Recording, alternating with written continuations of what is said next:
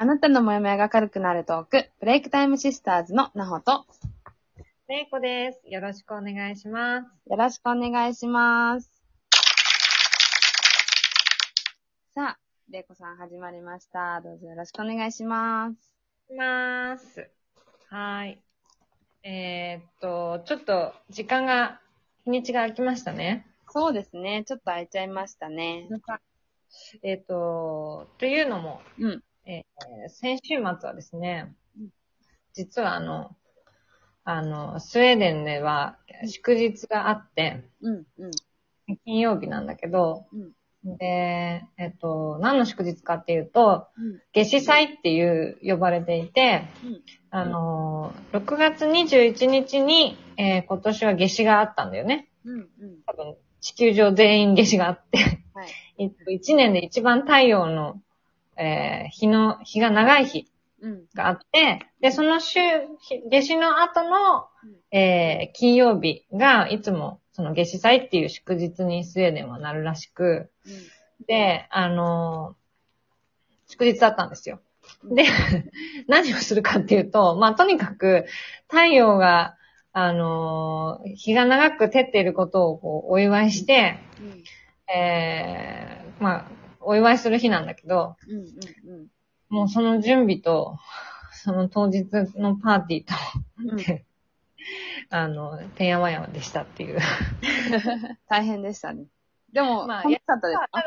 うん。あの、友人とか仲間とね、うん。あと、家族人は家族とみんなで、あの、ただの飲んで食べて朝までどんちゃん騒ぎをするっていう、そういう日なんで、またちょっと、なんかいろいろ面白かったから、ちょっとこの話は今度また次回もしたいと思います。が、はい。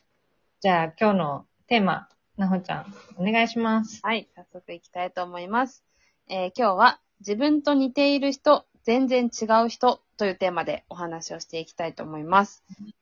結構生きてたらね、本当自分と似てるなって思う人だったりとか、全然全くね、異なるまあ環境で育って違うなって思う人たちと出会うことってね、両方の出会いがあるよねりますよ。ね。うん。職場でもそうだし、うん。あの、当然彼氏彼女、うん。あと、パートナうん。ー、えー、もういろいろ友人もそうだよね。そうですあのね。なのになんか一緒になるとかさ。うん。タイプ全然違うのに仲がいいとか。うん。いや、私たちすっごいもう、前世一緒だったんじゃないのかぐらい似てるとかさ、両方ない？あります、あります。うん。だから似すぎててもね、なんかこう、あんまりうまくいかなかったりする場合もあるんだけど、あるね。うん。で、なんか違うんだけど、なぜか一緒になって、で、なんかこう、ああだこうだ、違う違うって言いながら一緒にいるのもあるし、で、まあ、なんかこう、最近ね、知りが、あの、全然タイプの違う人と、うんまあ、お付き合いしたんだけど、うん。うん。あの、なんか、いろいろやっぱりあって、うん。あまあ、お別れしてしまった。うん。うん。で、で、こん、なんか、しばらく前にそんなことがあったんだけど、で、まあ、あのーお付き合いする人が、新しい人が現れて、で、今度の人は、あのーなんか似てる人なんだって。へだから、なんかこう、どっちも多分、ああるじゃない？ーうん。うん。で、どっちの出会いも多分、両方大事なんだよね。うん。だからあるんだと思うんだけど。うん。うん。うん。で、あの、私も、うん。どっちかっていうと、うちの主人と私は 全然、全く環境もバックグラウンドもタイプも全く違う人なんですよ。うん。まあ、ナホはよく知ってると思うけど。うん。そうです。だから好きなことが違うっていうね。うん。なのになぜか、あの、家族になったっていう。うん。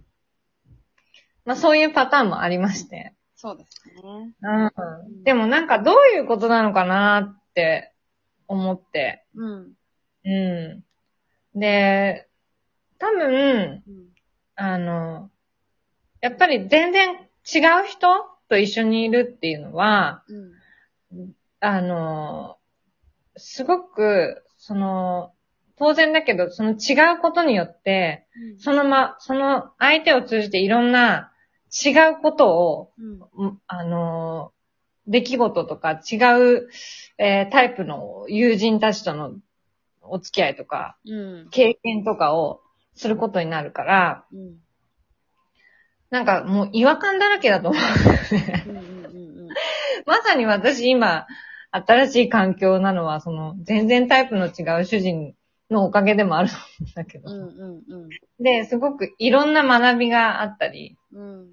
自分の成長があったり、うん。うん。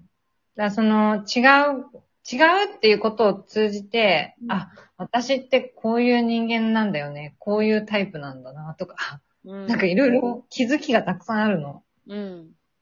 でもなんかそういうそうですね。そういうのありますね。成長できるっていう意味では、なんかお互い成長できますよね。違う人である、あるからこそ。うんうんうんうん。職場でもさ、うん。いやーもうこの人本当に合わないみたいなう。ん。あのー、とか、上司が全然もう全然違うな。この惑星全然違うんじゃないっていう人がいると思うの。もう惑星から違う人ね。住んでる世界が違うなっていう人。でも多分、うん。そういう人を通じて、あ、私ってこういう星で生きてて、こういうタイプの人間で、こういうことが好きで、こういうことがやりたいっていうことを、うん。多分その人がいるから、うん。なんか分かることってない？ありますあります。うん。本来ね、自分が好きなものとかが逆に見えてくるんですよね。うんうんうんうん。だうん。ったらこうするなとかさ。うんうんうん。うん。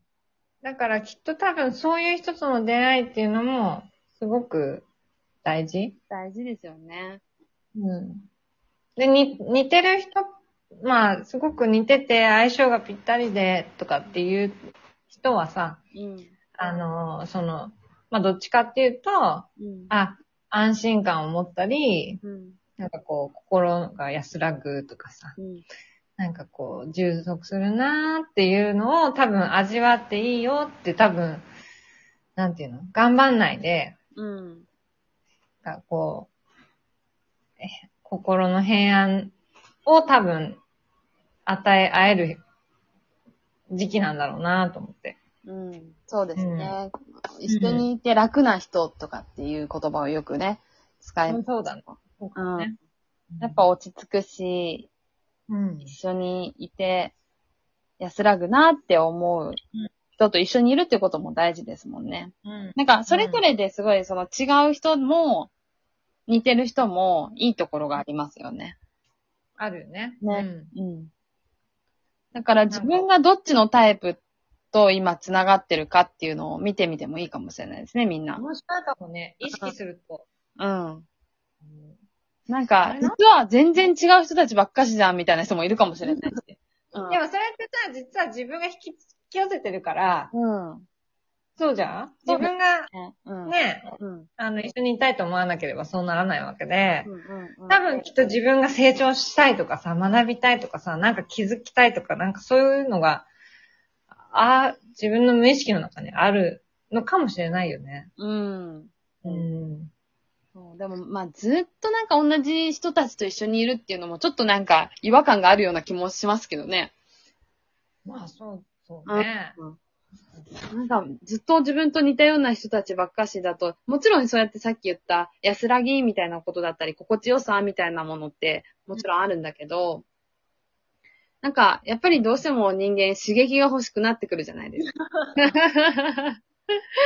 ねえ。なんかそれが別にパートナーじゃなくったって、お友達でもいいし、うん、お仕事でもいいし、そうそうそうそう。なんかそういうところで、うん。自分にとって楽しいって思えたり、ちょっとこう頑張らなきゃいけないなって思えるものと出会おうときっとみんなしてるから、多分無意識に選んでるよ意。識ですよね、きっとね。多分折り混ざってるんだと思うん。う。お、おそらくだけど。うん。例えばなんかそうやって織り混ざってる中に、えっ、と、日々過ごしていて、ストレスが溜まってきた。みたいな時は、そういう似てる人を選んでるのかもしれないし。うんうんうん。だけど、ストレスが全くなくって、なんか自分のこと頑張んなきゃって思ってる時は、全然違うタイプの人と付き合ってるかもしれないし、あなんか日によってまた変わってくるのかもしれあ。ない。変わるよね。ううん。ん。自分も変化してるから、うん。で、相手も変化してるじゃん、常に。そうですよね。だから、きっと、私もちょっと考えてみよう。ね、日々、どんな人と繋がってるかなっていうのはちょっと考えてみたいな。うん。うん。で、これからのね、また出会いもあるし、そうだね。うん、自分がどういうタイプの人と長く一緒にいるのかっていうのは楽しみでもありますよね。そうだね。う。うんん。なんか、これを聞いてくださってる人たち、うんどんな出会いがあるかね、すごい楽しみだわ。そうですね。今、うんまさにどういう人と付き合ってるのか、これからどういう人と出会っていきたいのかっていうのは楽しみですよね。ぜひ、観察、皆さんしてみてください。うん。自分自身をね、観察してみてくれればと思います。はい。はい。終わりの時間が近づいてきました。はさ あ、次回もぜひ聞いてください。い。このトークを聞いていいなと思った方は、いいねやネギスタンプを押していただけると嬉しいです。ツイッターやインスタでも日々のモヤモヤがふわっと軽くなるヒントを配信しています。